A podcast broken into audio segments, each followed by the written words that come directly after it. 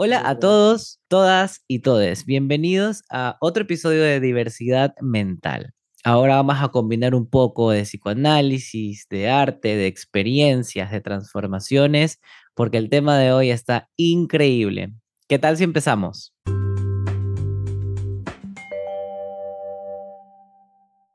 Bueno, el tema de hoy se titula Hecho de ansiedad, la sublimación por medio del arte.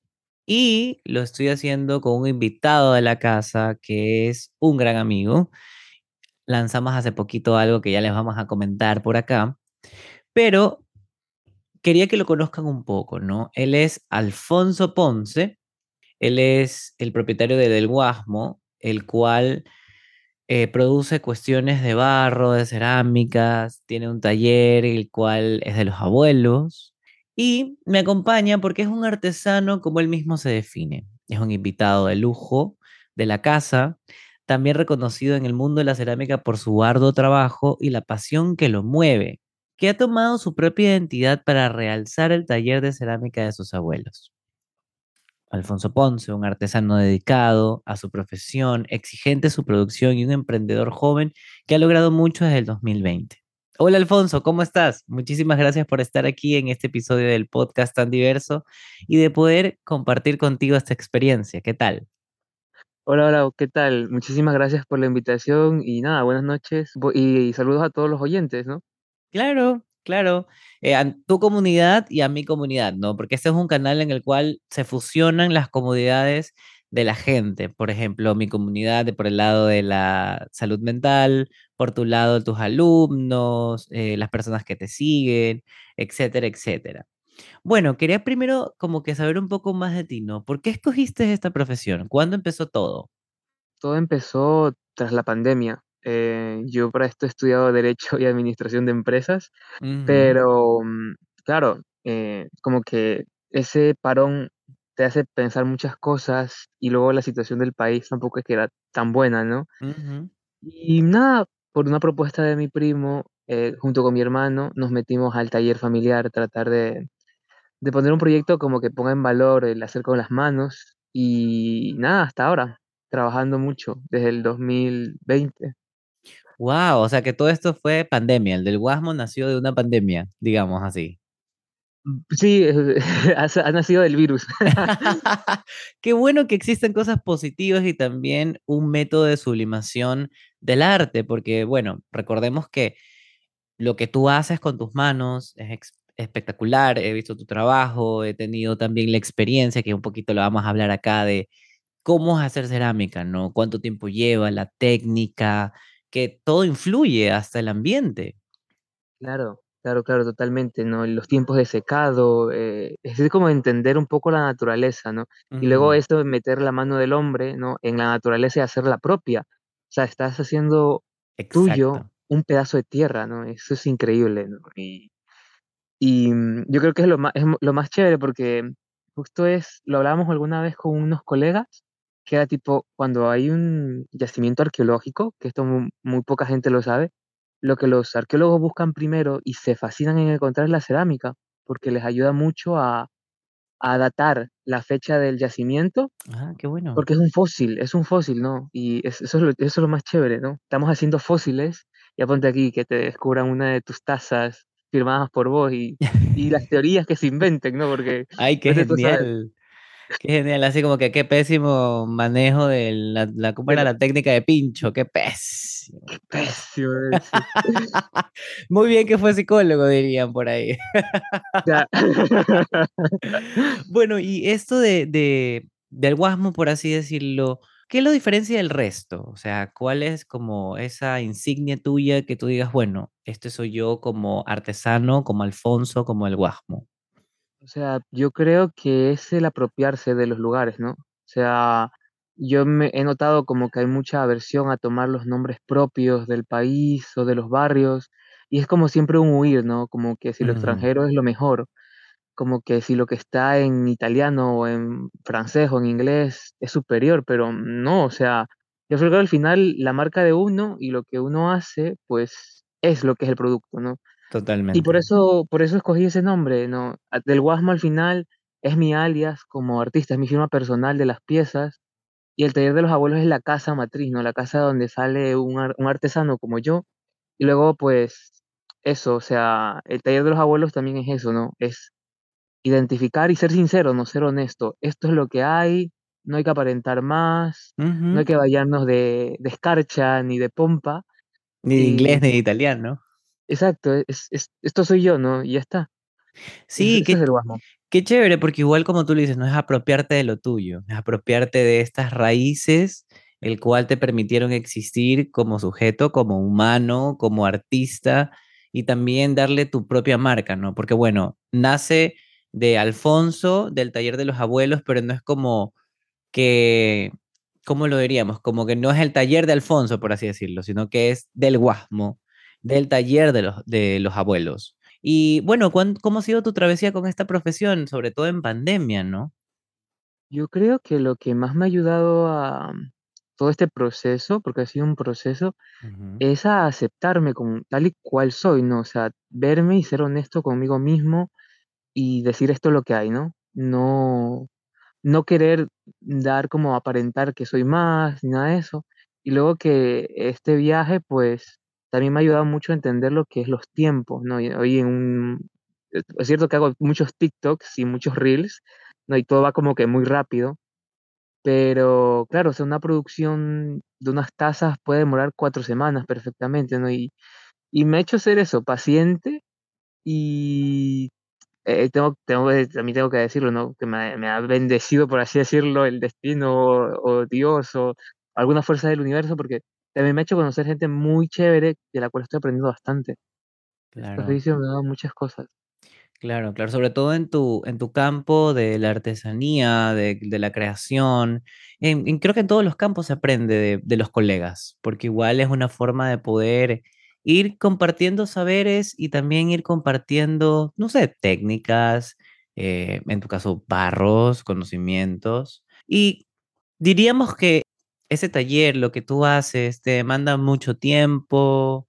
¿Cómo es esto? ¿Te quedas como que bastante cuando tienes varios proyectos. Sí, o sea, yo he tenido que decir que no a proyectos y a, y a pedidos, porque lo demanda todo. O sea, dedicarte a un taller de cerámica es dedicar tu vida a esto, ¿no? No es, no es que, venga, soy empresa, soy, soy emprendedor, ¿no? Y, y me puedo dar estos tiempos y demás. No, o sea, yo soy mi jefe y si yo no trabajo, no como. Entonces, y más ahora que estoy despegando, ¿no? Binder. Entonces, sí. Binder. Entonces, no, no, nada, nada, nada, nada. Estás como que 100% en la caja, ¿no? Y Claro. ya, no, no te da tiempo para mucho más. Sí, igual como esta caja puede ser, un- no sé cómo tú lo veas, como un, un arma de doble filo, ¿no? Por un lado te ayuda, sublimas, creas y por otro lado también se puede volver como la soledad un aliado. Y también bueno, un enemigo, ¿no? O sea, es cierto que hay tiempo para todo, ¿no? Entonces, por ejemplo, yo sí que los domingos me los tomo. Es cierto que estos dos últimos domingos, por ejemplo, sí he estado metido en el taller, ¿no? Porque he tenido que apurar pedidos y estar a tope, ¿no? Pero en general sí que te das, te tratas de dar esos espacios de silencio, de, de no barro, porque. Si no, esto te abruma también, ¿no? Por ejemplo, yo he al crea- barro. yo he creado las pausas al barro, que invito a, a- a gente a tomar vino y pronto pues estaré estrenando otro, otro, otra, otra nota que se llamará Tertulias bajo el, bajo el mamey, que será en, en un espacio eh, que estoy preparando, un jardín, para ya tener un tipo de tertulia y tal. O sea que hay que buscarse los espacios y como es poco a poco, ¿no? Uno aprende cuál es el límite de uno también, ¿no? Por supuesto, y eso de tertulias bajo el mamey me parece espectacular. Es un, es un campo abierto a varios tipos de profesionales, artistas, poetas, para poder como compartir, ¿no? Qué, qué, qué total, cool, total, total, cool. total. Y bueno, ahora entrando un poco más en la sublimación por medio del arte, ¿no? Para ti, ¿qué es ser arte- artesano? Artesano. A ver, es cierto que el origen de la palabra artesano, ¿no? Viene de eso de la técnica, ¿no? Y, y estar mecánicamente ha- haciendo algo. Eso es un artesano, ¿no? Pero para mí, mi oficio no es nada más que limpiar el alma con las manos. Wow. O sea, el hecho de estar sentado frente a una pieza no es como esto de que uno dice, va, tiene el canvas en blanco y tener la hoja de papel blanca al frente se vuelve como un problema para tanto el que dibuja como el que escribe.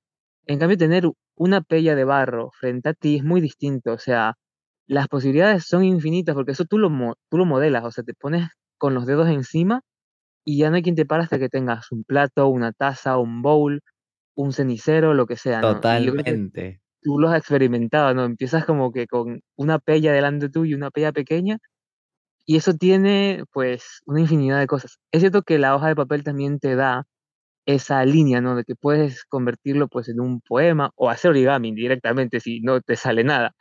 Pero yo creo que esa es la diferencia, ¿no? O sea, esto lo puedes modelar y es tan noble que va a tener tus huellas, o sea, va, va, va, va a trascender de ti. Y eso, principalmente, no sé. Sí, sí, sí, sabes que tuve esa experiencia contigo y la verdad fue como que me demoré hartísimo en una pieza, pero la le dediqué el tiempo, la pude moldear como yo quería, pude hacer eh, este, una taza, un cenicero, mi inconsciente ahí fumador saliendo un poquito, Bueno, pero pero te quedó perfecto ese cenicero, o sea, yo lo vi yo podría haber hecho uno así, ¿eh? La Nah. forma, todo, No, pero sabes bellísimo. sabes que eso salió de la nada y como tú lo dices, no, esto se amoldó, yo me amoldé y pude construir, y también pude sacar muchas cosas, ¿no? Eso como como el hecho de poner el cuerpo, de comenzar a moldear con tus manos, de ser un artesano, de de aprender la técnica poco a poco, también es como una apertura para eso inconsciente que se tiene, como esa represión ahí o alguna emoción y vas sacando cosas. Recuerdo tanto cuando estuvimos con Ceci también en tu taller y hablamos cosas muy, ¿no? muy íntimas, sí, muy íntimas de, de, de cada uno y son cosas como que me quedé, wow, o sea, esto también es una apertura más allá de poder dominar una técnica o quizás tener una experiencia con barro, es poder abrir una puerta reprimida, ¿no? Es poder sacar algo. Y es ahí totalmente. y es ahí donde yo también apunto con esto, ¿no? Eh, preguntarte algo como que, bueno, esto de artesano puede ser como algo muy representativo, pero también como una cruz, como de, bueno, eres artesano, entonces todo tiene que ser barato o o como que, no sé, siento que cuando alguien se define así en nuestro país o nuestro medio, es como de, entonces tu trabajo, no sé cómo lo veas, como que es inferior o que pueda ser un poco devaluado. Has dado en el clavo, sí. O sea, es un tipo de estigma que uno carga por el hecho de serlo, ¿no? O sea, mi, mi taller está en el Guasmo Sur. Ujú, Este, para iniciar, ¿no? Ya ese es mi contexto, ¿no? Ahí estoy. Eh, y mm, eh, es cierto que cuando empezamos, mucha de la gente que llegaba eh, se burlaba de lo que hacíamos. De, por ejemplo, pues es que es cierto que comenzamos con la línea de bizcochos, que es mucho más económica, es cerámica medio hacer. Y esta gente llegaba y pues sí, ay, no, es que es arte, y se reían, y era como, eh, brother, no, ¿no? O sea, eso le quita dignidad al trabajo, ¿no? Y a por tu trabajo, supuesto, y el trabajo te dignifica. Entonces, eh, es verdad, ¿no? Hay un cierto estigma de que, pues, im- imagínate ahora en el tercer mundo, ¿no? Pero yo creo que es trabajo nuestro de hacer respetar nuestro trabajo, dignificarnos a nosotros mismos, dar propuestas nuevas, innovar, investigar, no quedarse solo con el tema de que haces un tipo de taza toda tu vida y mueres haciendo ese tipo de taza. Es que los ujú, artes, o sea, tengo mis colegas artesanos, la gente del gremio y demás, y yo creo que son una de las personas como más ricas que he conocido interiormente, con más vida interior, con más referencias artísticas. Entonces, sí, es cierto que uno nace con una cruz, no es cierta esa cruz. Para eso también hay que diferenciar, ¿no? ¿Qué es el arte? El arte es lo inútil y lo que nosotros hacemos son cosas utilitarias, pero también hacemos cosas utilitarias que tienen esa faceta artística y escultórica. Y yo creo que eso es lo chévere, ¿no? Como que ir yendo por esa línea y, mm, y tratar de diferenciarse de cada artesano es distinto, o sea, porque tus manos, tu alma es totalmente otra cosa que la del otro. Entonces, totalmente. sí, estamos en ello, yo estoy en ello, ha sido un viaje, como te he comentado, Em, pero poco a poco, no no no hay que no hay que no hay que apresurar ni apresar el ni apresurar la el acelera el acelerador.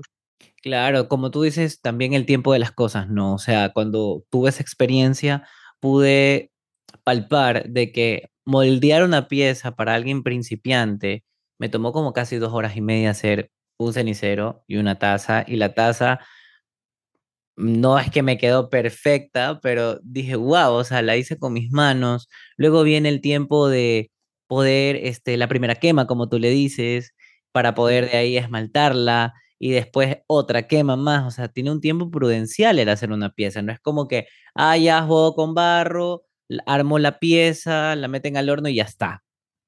exacto. Sí, es, es muy, es muy largo es todo el proceso. De hecho, mucha gente se impacienta. Eh, muchos creadores que, creo, nunca han experimentado con barro llegan al taller y empiezan a hacer una pieza y que no la terminan. O sea, la dejan a media y dicen, vuelvo mañana y ese mañana no llega.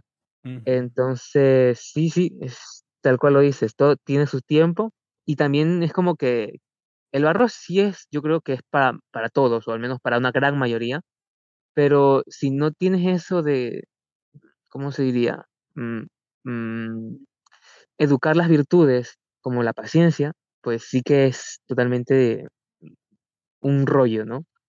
Claro, es que se juegan muchas cosas en este arte y sanar, ¿no? Descomponiendo la palabra artesanos eh, o artesano, es un artesano.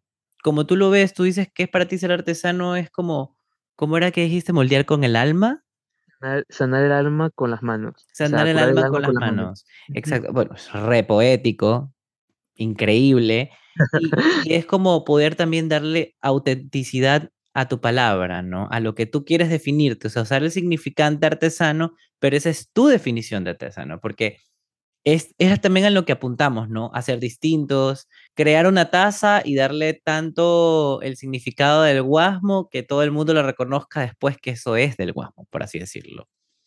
Y lo otro con el arte, ¿no? Esto es un conjunto de disciplinas o de producciones del ser humano con fines estéticos y simbólicos a partir de un conjunto determinado, determinado de criterios, reglas y técnicas. Como justo hablábamos al inicio un poquito, ¿no? De que tienes que dominar esa técnica, de que tienes que hacerlo de cierta manera, de que hay modos de moldear el barro. Y también ¿Qué busca este arte? Busca representar a través de diferentes medios el universo de inquietudes humanas, sean reales o imaginarias, mediante el uso de símbolos o alegorías. Entonces, añadiéndole a todo esto, y bueno, y sanar, que es como darle también esto de restituir la salud, como tú dices, sanar el alma con las manos. Entonces, por medio de tus manos sanas tu alma, pero ¿qué es lo que expresas? Algo de salud, algo se transmita, o sea, algo, algo tiene en juego que va sanando poco a poco del exterior al interior. ¿Cómo lo ves tú? No, totalmente así, tal cual. Y luego también es que, a ver, son oficios, ¿no? O sea, hay un pro- yo creo que hay un- existe un cierto problema con la demanda de lo que significa la felicidad hoy en día, ¿no? Es como, para ser feliz tienes que tener tus estudios, el título universitario, el máster, eh, la esposa o el esposo, el perro, el gato, los niños y las plantas la casita con jardín y, la te- y con terracita, ¿no? Y poder tomarte tu cerveza todos los fines de semana con tus amigos. Pero, claro, a ver, cada uno está para ser feliz y hemos olvidado tanto eh, los oficios que no solamente es hacer cerámica, sino dedicarte a la orfebrería, este, ser eh, costurero, modista, también es un oficio, ¿no? Entonces, este, yo pienso de que sí también es una forma de vivir olvidada, el ser artesano y el y todo y todo lo que tiene relación con esto, ¿no? Y que, claro, es que le hemos exigido tanto a las personas de que el título es lo importante, de que no les hemos dado otra perspectiva ni otra forma de ser felices. ujú. Entonces, nos encontramos ahora con mucha gente que está en carreras en las cuales no se siente contento, no se llenan y, sinceramente ellos dicen, no doy para esto y es verdad, o sea, uno da hasta lo que da. Entonces, es esa falta de como que A veces das lo que no tienes. exacto, exacto, exacto, y y aún así te falta, o sea, Sí. y y es horrible y te Y va a faltar, ¿ah? Va a faltar, va a faltar, sea, sea la faltar. felicidad que tengas, en el estado que estés, va a faltar.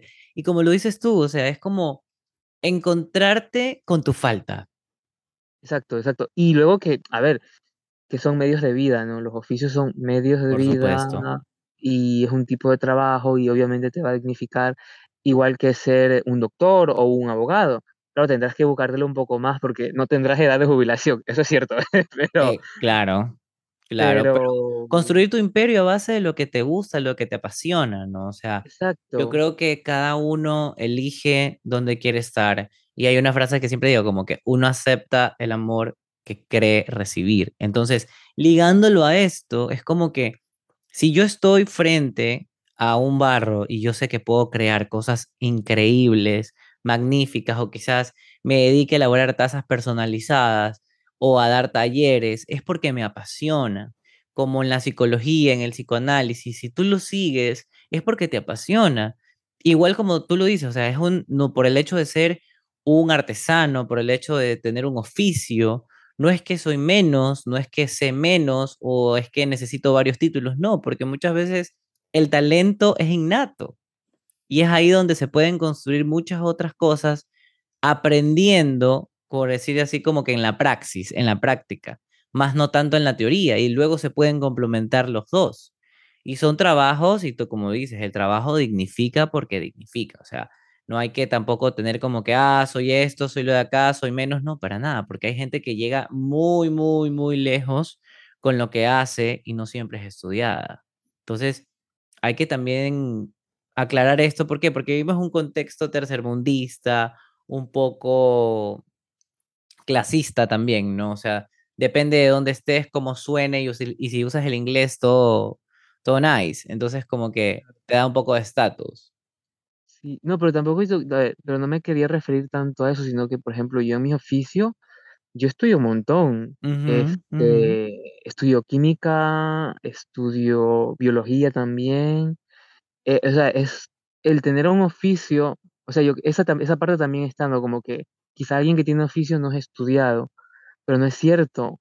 O sea, la ujú, gente que tiene oficio ha estudiado mucho también en su campo, pero su campo es más práctico, manual. Pero, por ejemplo, alguien que es costurera te sabe, porque está sistematizado el conocimiento que tiene, de todos los tipos de costura que hay, de todos los tipos de tela que existen, de cuál es la composición de cada tela, de qué tela va para, para este vestido, qué es lo mejor que te puede ir para un traje para la costa o para la sierra, o cuántos tipos de chifón hay, si la seda es de tal origen o de qué otro origen. O sea, hay un conocimiento sistematizado, no se llama ciencia porque supuestamente no existen esos libros, pero es que sí tenemos libros. O sea, el problema también está en que aquí en, en Latinoamérica, las escuelas de oficios han caído en es que no existen, ¿no? O sea, hoy una escuela de oficio que abre el municipio de Guayaquil, es solamente se dedica para mecánico, para costurera y gastronomía, Ajá. o maquille o maquilladora.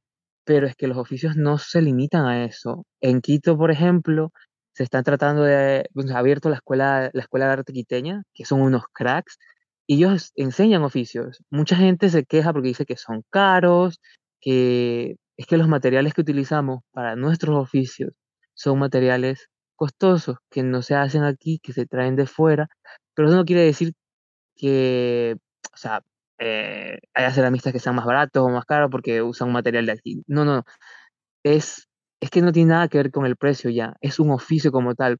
Así como, por ejemplo, la gente que se inscribe a la carrera de medicina y paga una mensualidad, una matrícula y demás cosas, pues para un oficio es que es un medio de vida, es una inversión.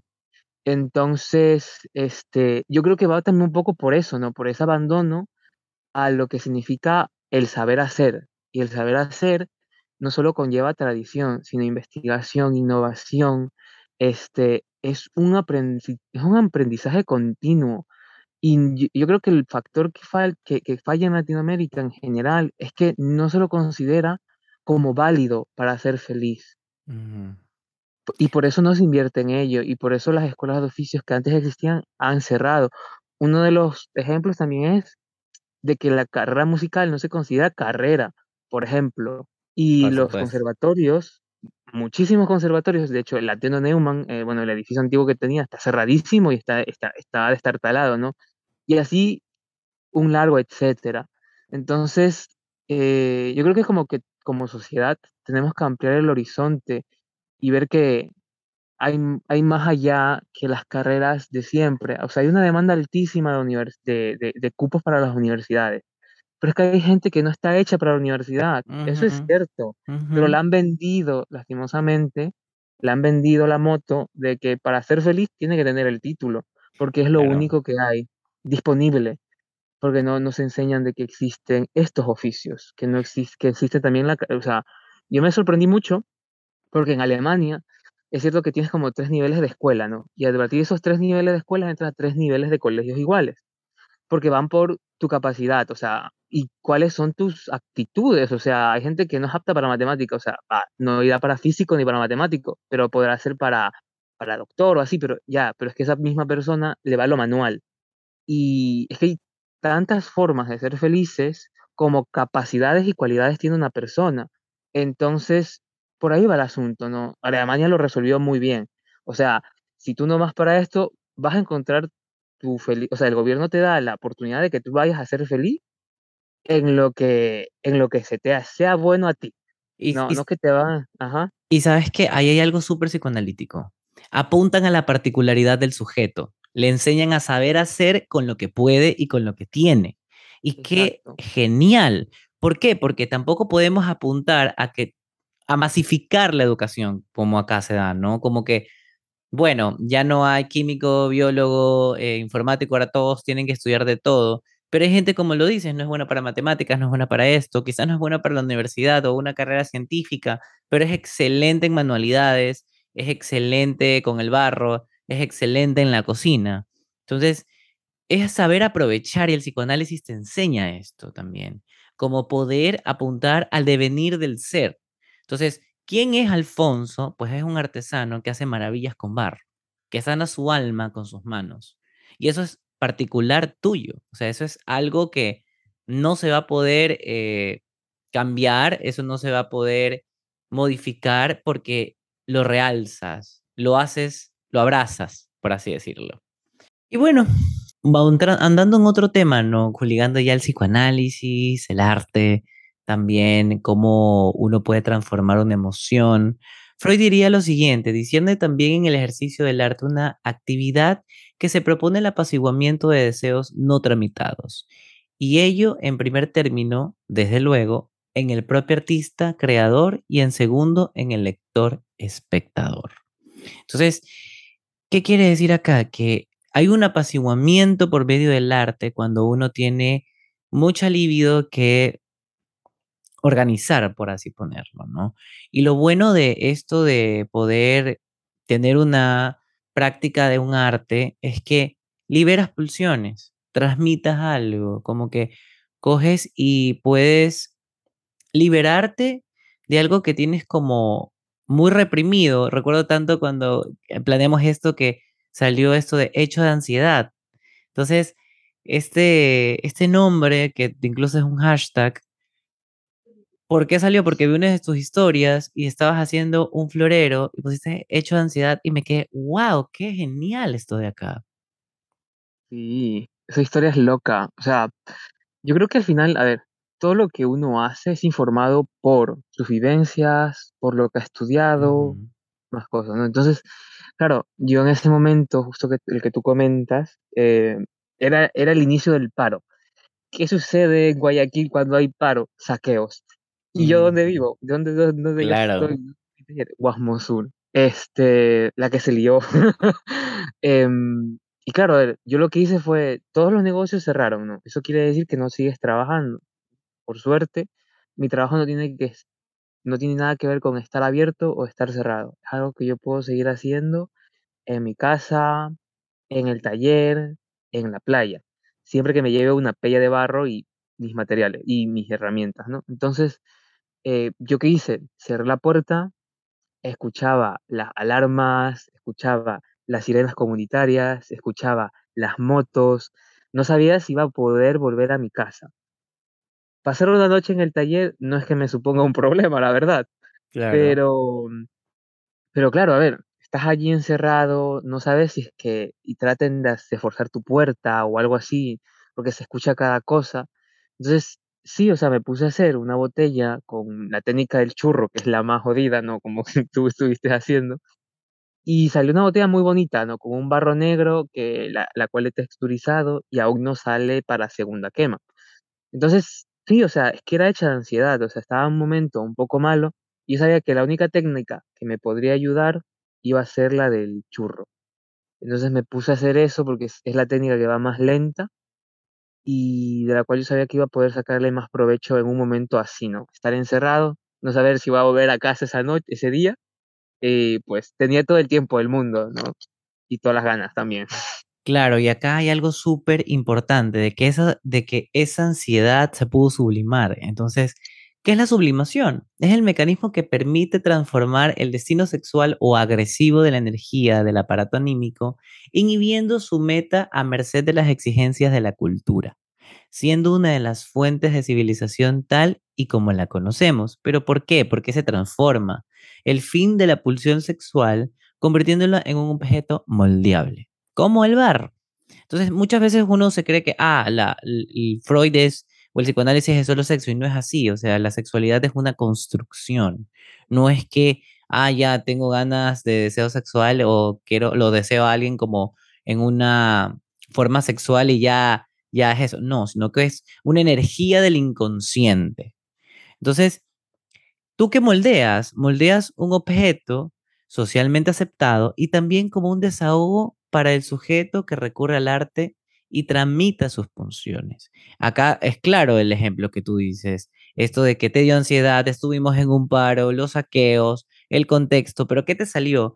Un jarro con una de las, de las técnicas mucho más difíciles que existen. Entonces, pudiste hacer algo con esa ansiedad, lo transformaste y salió esto, hecho de ansiedad. Porque la verdad es increíble, ¿no? O sea, es súper importante detallar esto y que la gente lo sepa. ¿Por qué? Porque, bueno, yo en lo particular he tenido como que pequeños problemas con la ira, pero en ese momento que estuve trabajando, cuando estuve en tu taller, fue algo increíble que lo hice, no, no de eso, lo hice de una conversación y luego me acuerdo tanto que comencé a hablar, comencé a sacar y no había algo fijo ahí, no lo hice en base a algo fijo, lo hice en base a una construcción del momento, de las emociones que sentía y del reprimido que estaba en mi inconsciente. Entonces pude crear algo, pude moldearlo y le di otro fin a esa pulsión. No me fui como que, por ejemplo, ah, me pongo un tabaco, me fui a beber para olvidar. Simplemente hice arte y con mis manos. O sea, como tú lo dices, sané mi alma con mis manos. Y qué genial, ¿por qué? Porque tenemos una sorpresa. ¿Cuál es esta sorpresa? Ya lo lanzamos en redes sociales. Eh, está tanto en el perfil de Alfonso, en delguasmo.es, y también está en el mío, en arroba Está en ese, en, el Instagram y está el detalle de nuestro primer workshop. Eh, tenemos seis cupos disponibles y consiste en dar una clase que van a poder experimentar el arte de construir una pieza de barro con sus propias manos sanar su alma con sus manos y poder ir deshogando al mismo tiempo. Justamente, y tendremos bebiditas y botanas, ¿no? Que qué más para poder hacer algo que compartirlo también, ¿no? Con gente chévere y, y tener la barriga como contento también, ¿no? claro, claro, o sea, el, el hecho de este workshop no es que vayamos a ir y hacer y sentarnos y recibir una charla, sino pasar un momento ameno que se pueda ir construyendo poco a poco un saber y también ir soltando, ir creando en base a algo, ¿no? En base a lo que salga. Puede salir una emoción positiva, puede salir una emoción negativa, puede salir un recuerdo, puede salir llanto, puede salir alegría y poder compartir, sanar el alma con las manos y construir algo de tus propias manos también, ¿no? Justamente. Bueno, hemos llegado a la parte final de este podcast. La verdad es que ha sido increíble tener a este invitado. Muchas gracias por haber compartido conmigo, Alfonso. Ha sido un honor poder tener este espacio, compartirlo y tener esta conversación acerca de tu pasión y tu profesión. Ah, muchísimas gracias a ti por invitarme y por, por eso abrir, abrir un poco, ¿no? Y exponernos eh, y fluir, ¿no? Por supuesto, por supuesto. Pero ¿dónde te pueden encontrar o si desean, aparte de un taller contigo, aprender esta profesión? Coméntanos. Claro, o sea, me pueden, contac- me pueden contactar a, por Instagram a, arroba tallerabuelos o a arroba delguasmo.es y nada, eh, correo también hay, pero no creo que mucha gente lo utilice. Yo creo que con tu Instagram te ubican y ahí hay un medio de comunicación. Y la verdad es que sí, ¿no? O sea, lo puede encontrar Alfonso ahí, también a mí como arroba. Ahí subo contenido de la salud mental también. Y si te quedaste hasta el final de este episodio, no te olvides de dejar un emoji de arcoiris en mi último post en Instagram, arroba. Aparte, si deseas una consulta conmigo, me puedes ubicar en Instagram o en mi página web www.psicólogokevinubiyus.com. Bueno, muchas gracias por escucharnos. Recuerden que su salud mental es primordial y si desean ser parte de este workshop o tomar un taller con Alfonso, lo pueden contactar. Así que muchas gracias por estar aquí y bienvenido siempre. Esta es tu casa. Gracias.